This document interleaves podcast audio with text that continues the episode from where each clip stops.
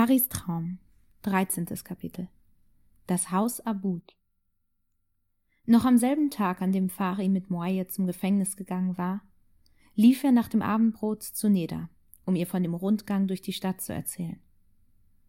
Er berichtete ihr einige interessante Einzelheiten, an die er sich erinnerte, und erzählte ihr auch, was er gefühlt hatte, als er in der Gefängniszelle Bahaulas stand. Morgen, sagte Fari, morgen wird Muayyid mir noch mehr zeigen. Hast du ein Glück, rief Neda. Ohne viel nachzudenken, meinte Fari. Würdest du gerne mitkommen? Nedas Gesicht strahlte. Aufgeregt griff sie nach Faris Arm. Darf ich? fragte sie. Wenn deine Eltern nichts dagegen haben? Muayyid nimmt dich sicher gerne mit, und ich. Ich würde mich auch freuen, sagte er, ein bisschen verlegen. Neda lief rasch hinein, um ihre Eltern zu fragen, während Fari an der Tür wartete. Nach ein oder zwei Minuten kam sie mit strahlendem Lächeln zurück, und Fari wusste, dass Neda sie begleiten würde. Früh am nächsten Morgen, noch bevor die Mutter sie zur Morgenandacht weckte, zu der die ganze Familie, so oft es möglich war, zusammenkam, war Neda schon hellwach und horchte auf die ersten morgendlichen Geräusche in der Straße. Sie lag ganz still da und versuchte herauszubekommen, was sie so sanft aus dem Schlaf geholt hatte. Die Geräusche von draußen, die Freude auf den kommenden Tag oder ihr Traum. Sie glaubte nicht, dass es die Geräusche waren, denn die waren ja jeden Morgen da. Nein, es war sicher die Vorfreude auf den Tag mit Fari und Wyatt. Denn der Traum war der gleiche, den sie bereits zweimal geträumt hatte und der sie vorher auch nie aufgeweckt hatte. Es war allerdings nicht ganz derselbe Traum gewesen, aber doch sehr ähnlich. Sie stand auf einem Schiff oder so etwas wie einem Schiff. Sie war draußen, auf dem Wasser, in der Bucht, lehnte gegen die Reling eines Schiffes und schaute zurück auf Acker. Langsam trieb sie aufs Meer hinaus, und neben ihr stand jemand. Sonst war niemand auf dem Schiff, zumindest niemand, den sie kannte, aber sie war nicht ängstlich oder traurig darüber, die Stadt zu verlassen. In den ersten beiden Träumen hatte niemand neben ihr gestanden, jedenfalls konnte sie sich nicht daran erinnern. Doch diesmal konnte sie sich an die Gesichtszüge eines Mannes erinnern, mit dunklen Augen, schwarzem Haar und scharf geschnittenem Kinn. Neda, bist du schon wach? hörte sie ihre Mutter leise fragen, als sie an die Tür klopfte. Es ist Zeit fürs Frühgebet. Ja, Mutter, ich zieh mich an, Sie schlüpfte schnell in ihr Lieblingskleid und bürstete ihre Haare, bis sie weich und glänzend waren. Als sie in den kleinen Spiegel schaute, der über der alten Holzkommode hing, dem einzigen Möbelstück außer ihrem Bett in dem kleinen Zimmer, überlegte Neda, ob sie ihren Eltern den Traum erzählen sollte. Eigentlich wollte sie es ganz gerne, aber dann entschied sie sich doch, noch eine Weile zu warten. Später, nachdem sie zusammen im Wohnzimmer Gebete gesungen und danach gefrühstückt hatten, klopfte es an der Tür. Das waren Moayed und Fari. Nidas Eltern sprachen kurz mit Moayed über die neuesten Nachrichten von Abdul Bahas Reisen in Amerika, und dann gingen die fröhlichen drei, Moayed, Fari und Neda, hinaus auf die morgendlichen Straßen Akkas. Die engen Gassen, die die alten Stadtviertel durchzogen, waren noch kühl, weil sie durch die Häuser zu beiden Seiten vor dem Sonnenlicht geschützt waren. Es war ein schöner Morgen, dunstig und ruhig. Sie wanderten zum Gefängnis an der westlichen Stadtgrenze. Freundliche Grüße flogen hin und her zu den Fahrern der Pferdewagen und allen anderen, die zur Arbeit gingen. Als sie die Mauer einige hundert Meter westlich der alten Festung, in der Baha'u'llah gefangen gewesen war, erreicht hatten, fanden sie einen geeigneten, abgelegenen Platz, an dem sie ungestört und offen miteinander reden konnten. Denn die Bahai mussten noch immer in allem, was sie taten, vorsichtig sein obgleich sich das Verhältnis zu den Bewohnern der Stadt in den letzten Jahren verbessert hatte. Die Stadt wurde noch immer von muslimischen Behörden regiert. Als sie ostwärts zum Gefängnis schauten und dem Tosen der Brandung gegen die Felsen und die Mauer lauschten, tauchten die ersten Strahlen der aufgehenden Sonne über den Dächern der Häuser auf. Und es sah so aus, als ob das Licht direkt aus dem Gefängnis hervorströmte. Seht ihr, das Licht der Welt strahlt aus diesem alten Gemäuer, sagte Moayed lächelnd. Schau, Fari, du brauchst dich wegen Akka nicht zu schämen, denn die Sonne selbst wohnt hier. Hat Fari gesagt, dass er sich für Akka schämt? fragte Neda, die ja beim gestrigen Gespräch zwischen Moayed und Fari nicht dabei gewesen war. Nicht direkt, antwortete Moayed. Er war bestürzt darüber, dass die Bahai so schlimm behandelt wurden, als sie hier ankamen, und dass Baha'u'llah Akka als das größte Gefängnis bezeichnet hat. Natürlich waren die Jahre, die Baha'u'llah innerhalb dieser Stadtmauern verbringen musste, nicht leicht. Aber während dieser Zeit geschahen andererseits auch wundersame und aufregende Dinge. Erzählst du uns davon? bat Fari. Ja, ich werde versuchen, euch einiges zu erzählen, das Gute wie das Schlechte, denn beides ist wichtig. Eines Tages wird diese kleine Stadt in der ganzen Welt bekannt sein, als der Ort, an dem Baha'u'llah neun Jahre seines Lebens verbrachte. Doch die glücklicheren Tage seines Aufenthalts hier verlebte Baha'u'llah erst später. Wie ich gestern Fari schon erzählt habe, waren die ersten Tage voller Schmerz und Elend, voller Krankheit und Leid. Da ihr niemals Gefangene wart, könnt ihr nicht wissen, wie man sich dabei fühlt. Deshalb werde ich euch heute Morgen für eine Zeit lang zu Gefangenen machen. Wie meinst du das? fragte Fari. Dich vor allem, Fari, denn du warst in der Zelle und du hast einen Begriff davon. Du meinst, dass wir uns vorstellen sollen, Gefangene zu sein? fragte Neda. Genau das. Das ist der beste Weg, um sich an das zu erinnern, was ich euch berichten werde. Sich vorzustellen, selbst als Bahai gefangen zu sein. Denkt jetzt daran, dass alle Stadtbewohner euch für böse Fremde halten, die den Islam vernichten wollen. Und sie vertrauen euch nicht im geringsten. Erinnert euch daran, dass es bereits das vierte Mal ist, dass ihr von eurem Heimatland Persien weiter und weiter vertrieben wurdet. Ihr sprecht eine Sprache, die die meisten hier nicht verstehen, und glaubt an einen Offenbarer, der den Behörden verhasst ist und den sie zu töten versuchen. Nach einer unglaublich harten Reise, zusammengepfercht in einem engen Schiff, werdet ihr in ein stinkendes, kaltes, steinernes Gefängnis gebracht. Ihr seid über den Hof gewartet, durch knöcheltiefen Morast und seid jetzt mit siebzig anderen Bahai eingesperrt. In dem alten, steinernen Gebäude gibt es wenig Licht, keinen Ort, in dem man allein sein könnte, kein frisches Wasser, nichts zu essen. Einen Tag später sind fast alle krank. Es gibt aber keinen Arzt, und die Behörden interessiert es überhaupt nicht, ob ihr sterbt oder nicht. Obgleich ihr in der heißen Sonne wart, bekommt ihr nichts zu trinken und nichts zu essen. Und als ihr endlich etwas zu trinken bekommt, ist es abgestandenes, übel schmeckendes Wasser, das aus der Zisterne auf dem Hof stammt. Nun, meine kleinen Gefangenen, fragte Moyet, wie lange meint ihr wohl, dass ihr es an einem solchen Ort aushalten würdet. Fari und Neda schauten sich an. Ich könnte es kaum länger als einige Tage aushalten, sagte Neda schließlich. Ja, meinte Fari, sie hat recht. Selbst wenn ihr in der Gegenwart einer Manifestation Gottes leben würdet? fragte Moayet. Es wäre wundervoll, eine Manifestation Gottes zu sehen, sagte Fari, mit ihm zu sprechen und ihm Fragen zu stellen. Aber wenn ich müde, krank und voller Angst wäre, könnte ich mich, glaube ich, sogar darüber nicht mehr freuen. Nun könnt ihr verstehen, was jene Bahai damals durchmachten, als sie in diesem Gefängnis waren, das ihr vor euch seht. Denn sie blieben dort nicht nur für einige Tage, sondern zwei Jahre, zwei Monate und fünf Tage. Danach waren sie noch immer Gefangene, aber so lange mussten sie zusammengepfercht in diesem alten Gemäuer leben. Wussten Sie, dass Sie eines Tages herauskommen würden? fragte Neda. Nein, das wussten sie nicht. Ich glaube nicht, dass sie immer voll Kummer und traurig waren. Sie waren im Gefängnis, aber schließlich konnten sie diese schwere Prüfung mit Baha'u'llah teilen.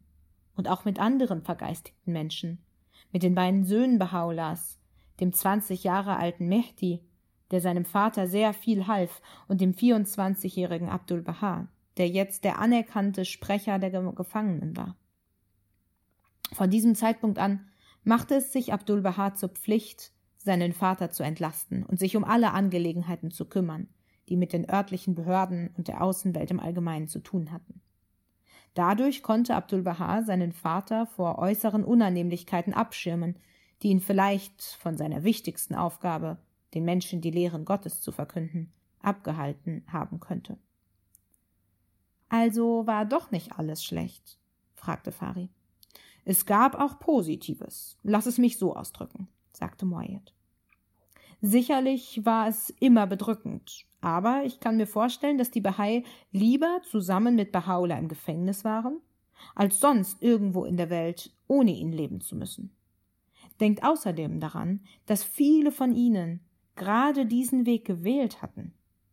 Vielleicht hatten die Gefangenen auch ein Gefühl der Erleichterung, wenn sie durch die Gefängnisgitter spähten und die Gesichter der Pilgerfreunde in der Ferne sahen, die so viele Opfer brachten, sich über Berge und durch Wüsten schleppten, nur um zum Gefängnis zu kommen.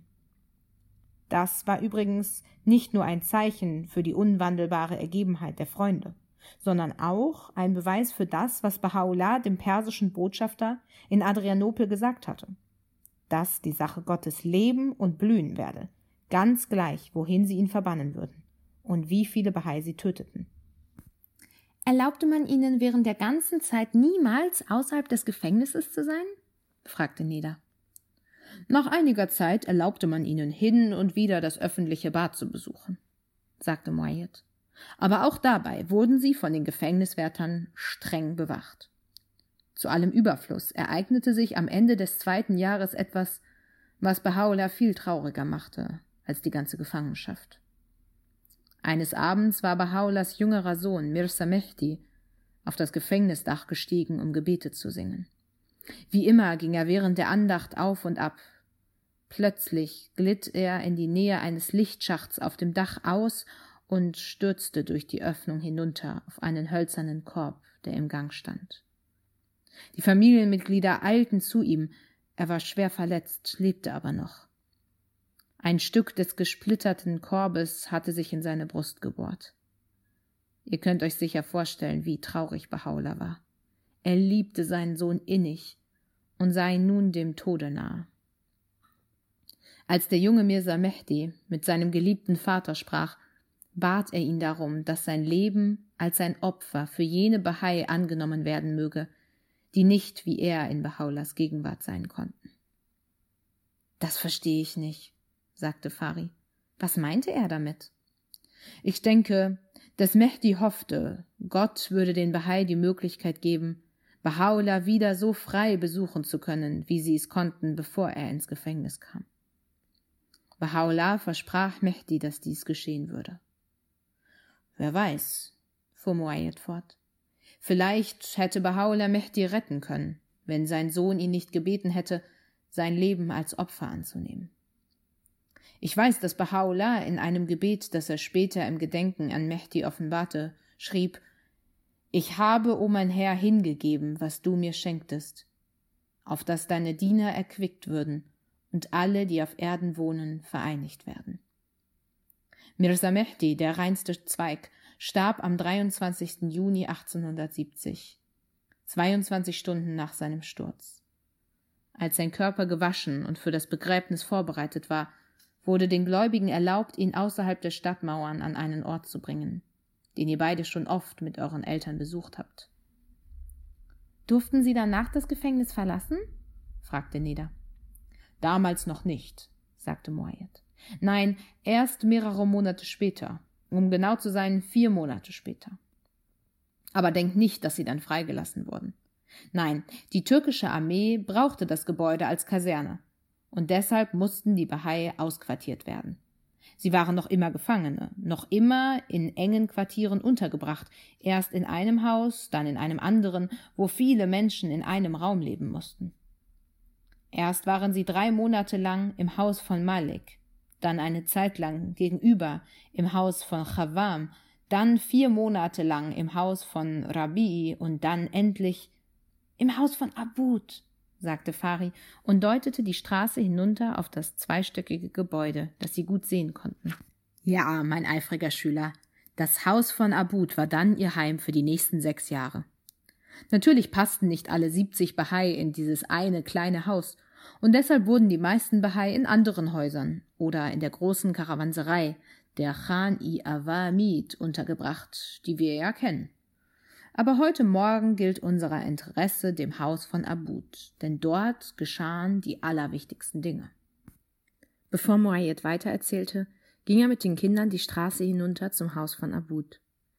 Auf dem Weg, das Meer und die Kaimauer immer zur Rechten, kam sie an dem Haus vorbei, in dem Abdul Baha später lebte, nachdem Baha'u'llah draußen vor der Stadt wohnte und bevor er selbst nach Haifa zog. Bald standen sie dann vor dem Haus von Abud, mit seinen Torbögen und der schönen Veranda mit der Aussicht aufs Meer. Als sie zum Haus hochblickten, sagte Neda, es muss schön gewesen sein, auf die Veranda hinauszutreten und aufs Meer zu schauen. Anfangs wohnten sie nicht im vorderen Haus, sagte Moayed. Sie bewohnten nur das Hinterhaus, den östlichen Teil. Das vordere Haus wurde von Abud bewohnt und war durch eine Wand vom Hinterhaus getrennt. Leider war es dort nicht viel besser als im Gefängnis. Dreizehn Menschen, Frauen, Männer, Kinder mussten mit einem Raum zurechtkommen. Lediglich Bahaula hatte ein kleines, abgelegenes Zimmer für sich, in dem er sein Werk fortsetzen konnte. Während er sprach, führte Muayyad Fari und Neda zur anderen Hausseite und zeigte auf die Fenster von Bahaulas Zimmer. Dann ging Muayyad auf den Seiteneingang zu und klopfte. Ein Verwalter öffnete und lächelte, als er Muayyad erkannte, der wieder einmal seine Zauberkraft hatte spielen lassen und es Fari und Neda ermöglichte, das Haus zu besichtigen. Muayyad sprach jetzt leise, und die drei, begleitet vom Verwalter, kamen in einen schmalen Hof. Sie kletterten die Stufen zum oberen Stockwerk hinauf, und der klare blaue Himmel strahlte herrlich durch den Lichtschacht in der Mitte des Gebäudes. Ohne viel zu sprechen, zeigte Muayyad ihnen die Stelle, wo früher die Trennwand zwischen den beiden Teilen des Hauses stand. Das kleine Zimmer, welches Bahá'u'lláh bewohnt hatte, und das Vorderzimmer, in dem er später lebte. Sie blieben nicht sehr lange. Muayyad dankte dem Verwalter und nach einem letzten Blick führte er die Kinder die Treppe hinunter zum Haus hinaus. Sie gingen quer über die Straße, von wo aus sie das ganze Haus sehen konnten, und Moayed setzte seinen Bericht fort. Jetzt habt ihr gesehen, wo sie lebten. Und natürlich war das schöner als im Gefängnis, aber denkt daran, dass sie immer noch Gefangene waren und lediglich das Hinterhaus bewohnten. Hassten die Stadtbewohner sie noch immer? fragte Fari. Warum sollten sie nicht? sagte Moayed. Jedenfalls so lange, bis Abdul Baha Freunde gewann und jedem, den er traf, freundlich begegnete. Nach und nach erkannten die Bewohner von Akka dann, dass die Bahai höfliche und ehrbare Leute waren. Jedenfalls keine, die man fürchten musste. Langsam wurde die Lage besser. Die Wächter waren nicht mehr so streng, und später wurde das Haus gar nicht mehr bewacht. Wieder einmal erwies sich, dass die Bahai durch Liebe und Achtung die Herzen der Nachbarn gewinnen konnten, ja sogar die der Beamten der Stadt. Aber gerade als sich diese positive Veränderung festigte, erschütterte eine weitere Tragödie die Gemeinde. Nur kam sie diesmal nicht von Mirza Yahya oder von der Regierung. Der Konflikt wurde von den Bahai selbst verursacht. Und wieder, genau wie damals, als die jungen Babi versucht hatten, den Schah zu töten, mussten die Gläubigen erkennen, wie dumm und schädlich es ist, ungehorsam gegenüber den Gesetzen der Manifestation zu sein. Was taten Sie? fragte Neda. Nun, wie ich bereits gestern Fari erzählt habe, hatten die Behörden mehrere Anhänger Mirza Yahyas in einem Haus neben dem Stadttor untergebracht. Und die meldeten jeden Bahai, der in die Stadt hinein wollte. Die beiden schlimmsten Spitzel waren der schändliche Sayyid Mohammed, der Mirza Yahya von Anfang an geholfen hatte, für Kummer zu sorgen, und Ara Jean Beek. Bahá'u'lláh wusste, dass einige Bahai diesen Spitzeln das Handwerk legen wollten, und mehrmals hatte er sie gewarnt, nicht ungehorsam gegenüber seinen Geboten zu sein und Gewalt zu gebrauchen. Er hatte sogar einem arabischen Bahai, der sein Temperament nicht zügeln konnte, befohlen, nach Beirut zurückzukehren, damit er keinen Ärger mit den Stadtbewohnern bekomme. Trotzdem beschlossen einige Bahai etwas zu unternehmen. Eines Tages planten sieben von ihnen, die Gemeinde von diesen Asalis zu befreien. Ohne dass die anderen Bahai davon wussten, beschlossen sie, die Anhänger Mirza Yahyas in ihrem Haus nahe dem Stadttor zu überfallen. An einem Spätnachmittag brachen sie bei den Spitzeln ein und töteten Sayyid Mohammed, Arajan Bik und einen anderen Asali, der ihnen zu Hilfe kam. Als herauskam, was geschehen war, geriet die Stadt in Aufruhr. Die Behörden sandten sofort Truppen, die das Haus von Abud umstellten. Die Bürger von Akka fürchteten, die Bahai könnten versuchen, auch sie umzubringen. Abud, der das vordere Haus bewohnte, hatte sogar so große Angst, dass er die Trennwand zwischen den beiden Haushälften verstärken ließ. Mit gezogenem Schwert befahlen die Soldaten Bahá'u'lláh, der gerade einen Brief diktierte, mit ihnen zum Stadtkommandanten zu kommen. Abdul Baha wurde verhaftet und ins Gefängnis geworfen, wo er in Ketten gelegt wurde, und 25 weitere Bahai wurden ebenfalls gefangen genommen und gefesselt. An jenem Abend wurde Bahá'u'lláh immer und immer wieder verhört. Er sagte den Beamten, dass er nicht für die Taten dieser auf Abwege geratenen Gläubigen verantwortlich sei. Wenn einer ihrer Soldaten eine tadelnswerte Handlung beginge, würden sie sich dafür verantwortlich machen und sich statt seiner bestrafen lassen? fragte er einen der Beamten. Die Beamten merkten bald, dass Bahá'u'lláh keine Schuld an diesen Morden traf, und sie entließen ihn nach Hause. Aber damit hörten die Schwierigkeiten nicht auf. Die sieben schuldigen Männer würden, wurden für sieben Jahre eingesperrt. Die anderen waren sechs Monate lang in Haft, aber alle Bahai hielt man für mitschuldig. Die Bewohner von Akka misstrauten ihnen erneut. Selbst die Bahai-Kinder wurden auf der Straße angepöbelt und mit Steinen beworfen. Das Schlimmste von allem aber war, dass der gute Ruf, den die Gläubigen inzwischen trotz aller Schwierigkeiten erworben hatten, nun wieder verloren war. Denn die Leute fürchteten nun, dass doch alles wahr sei, was sie anfangs über die Bahai gehört hatten. Das erinnert mich an die frühen Jahre in Bagdad, sagte Fari. Er dachte daran, in welchem Zustand Bahá'u'lláh die Babi nach seiner Rückkehr aus den Bergen angetroffen hatte. Ja, sagte Moayed. Es war ähnlich, nur dass Bahá'u'lláh jetzt keine Zeit mehr hatte, seine Kraft für die Bürger der Stadt Akka einzusetzen, um ihre Herzen zu gewinnen. Er musste Lehren verkünden und Richtlinien geben, nicht nur für die Bewohner Akkas, sondern für die ganze Welt. So fiel Abdul Baha die schwere Aufgabe zu, den guten Ruf der Bahai-Gemeinde wiederherzustellen. Er ging täglich unter die Leute, sprach freundlich mit ihnen und versuchte ihnen in jeder ihm möglichen Weise zu helfen. Nicht jeder war empfänglich für seine Bemühungen, aber die meisten Bürger waren doch von seiner Weisheit und Güte beeindruckt. Ganz gleich wie verschreckt oder wütend sie anfangs gewesen sein mochten. Bahá'u'lláh offenbarte inzwischen weitere Sendschreiben an die Herrscher der Welt und andere wichtige Schriften. Aber er plante auch etwas ganz Besonderes für seinen geliebten Sohn. Was war das? fragte Neda.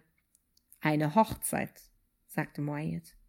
Seht ihr, Bahá'u'lláh wusste in seiner Weisheit um eine junge Frau in Persien, die Abdul Baha eine gute Ehefrau sein würde, und so schickte er seinen vertrauten Boten Sheikh Salman nach Isfahan in Persien, um Muniri Khanum, eine junge Bahai, nach Akka zu begleiten.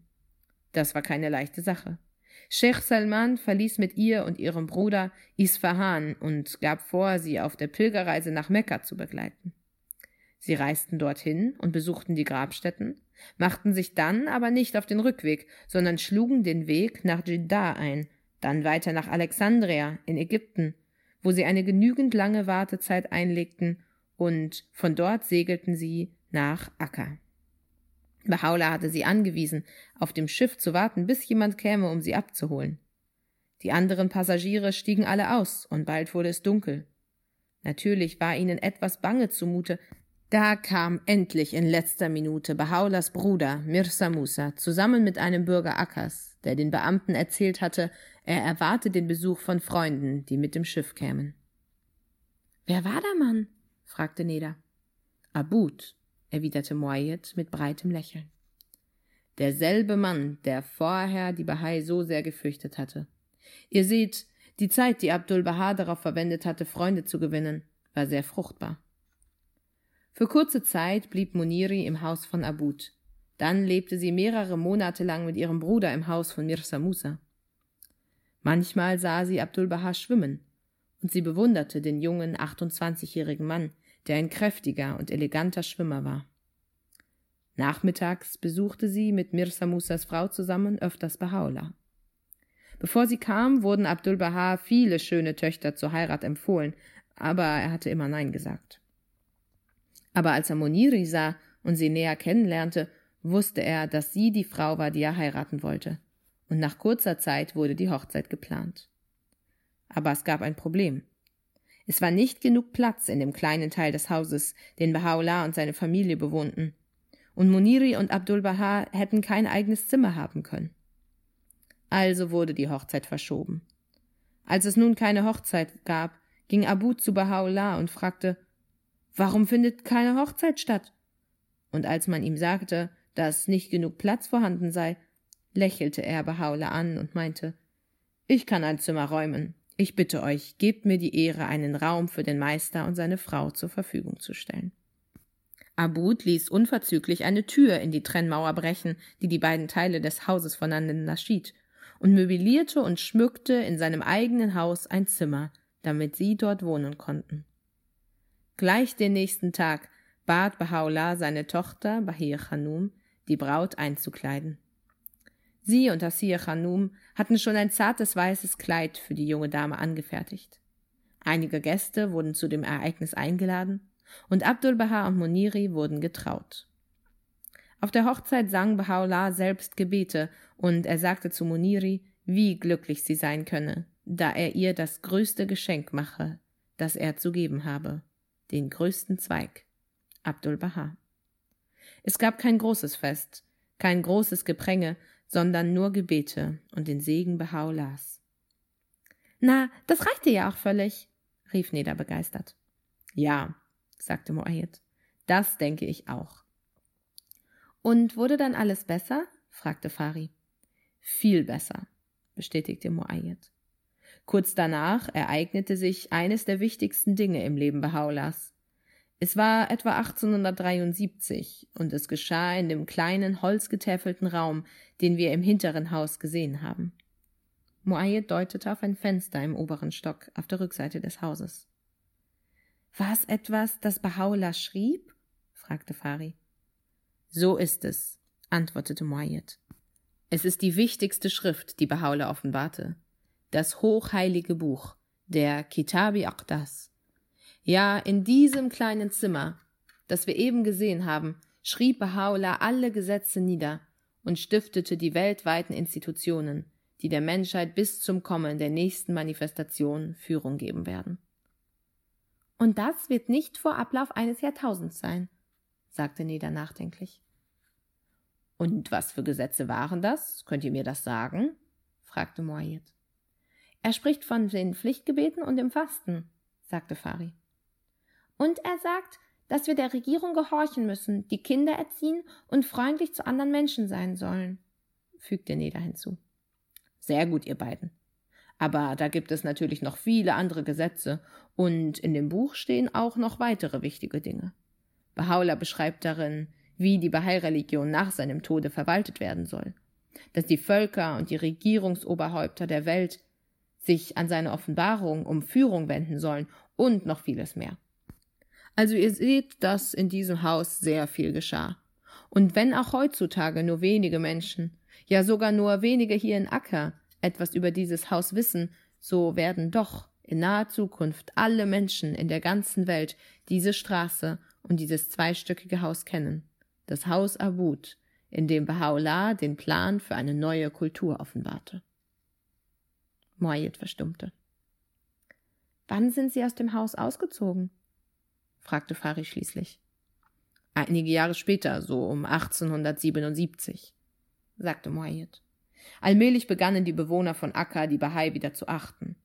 In Persien und in anderen Ländern hatten die Bahai noch immer Schwierigkeiten, aber in Akka gelang es Abdul Baha, dass nicht nur die Einwohner, sondern selbst die Beamten den Bahai Achtung entgegenbrachten. Und dann bemerkte Baha'u'llah eines Tages Abdul Baha gegenüber, dass er jetzt schon seit neun langen Jahren in Acker eingesperrt sei und schon so lange kein Grün mehr gesehen habe. Daraufhin mietete Abdul Baha den wunderschönen Garten Rizwan vor der Stadt und außerdem von Abdullah Pascha das Haus Masra'i, einige Kilometer nördlich der Stadt. Er sagte Baha'u'llah nichts davon, nicht bevor alles fertig war und er sicher sein konnte, dass die Wachtposten ihnen erlauben würden, die Stadt zu verlassen. Dann ging er zu seinem Vater und sagte, das Landhaus von Masra'i steht zu deiner Verfügung. Ebenso eine Kutsche, die dich dorthin fährt. Und was hat Baha'u'llah dazu gesagt? fragte Neda und lächelte. Er weigerte sich, sagte Moayed. Was? Aber warum denn? rief Fari aus. Er sagte, ich bin ein Gefangener. Und natürlich hatte er recht. Offiziell waren die Bahai dazu verdammt, den Rest ihres Lebens in Gefangenschaft zu verbringen. Und Bahá'u'lláh wollte der Regierung gegenüber nicht ungehorsam sein. Später fragte Abdul Bahai noch einmal, aber seine Antwort war die gleiche. Schließlich schmiedete Abdul Baha einen Plan. Er ging zu dem Mufti von Akka, einem Sheikh Ali Miri, der Bahá'u'lláh liebte und verehrte, und er schilderte diesem Gelehrten das Problem. Zusammen überlegten sie, was sie tun könnten. Am selben Abend noch ging der Mufti dann zu Bahá'u'lláh. Er fiel vor ihm auf die Knie, nahm seine Hände, küsste sie und fragte, Warum verlasst ihr die Stadt nicht? Bahá'u'lláh antwortete, ich bin ein Gefangener. Der Scheich entgegnete, da sei Gott vor. Wer hat die Macht, euch zu einem Gefangenen zu machen? Ihr habt euch selbst die Gefangenschaft auferlegt.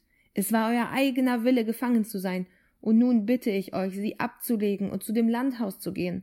Dort ist es herrlich und grün, die Bäume sind prächtig und die Orangen glühen wie Feuerbälle. Bahá'u'lláh lehnte wieder ab, aber so oft er es auch tat, ergriff Sheikh Ali seine Hände, küsste sie und wiederholte seine Aufforderung.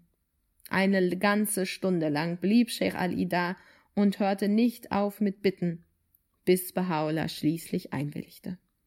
Daraufhin eilte der Sheikh zu Abdul Baha und meldete ihm den Erfolg.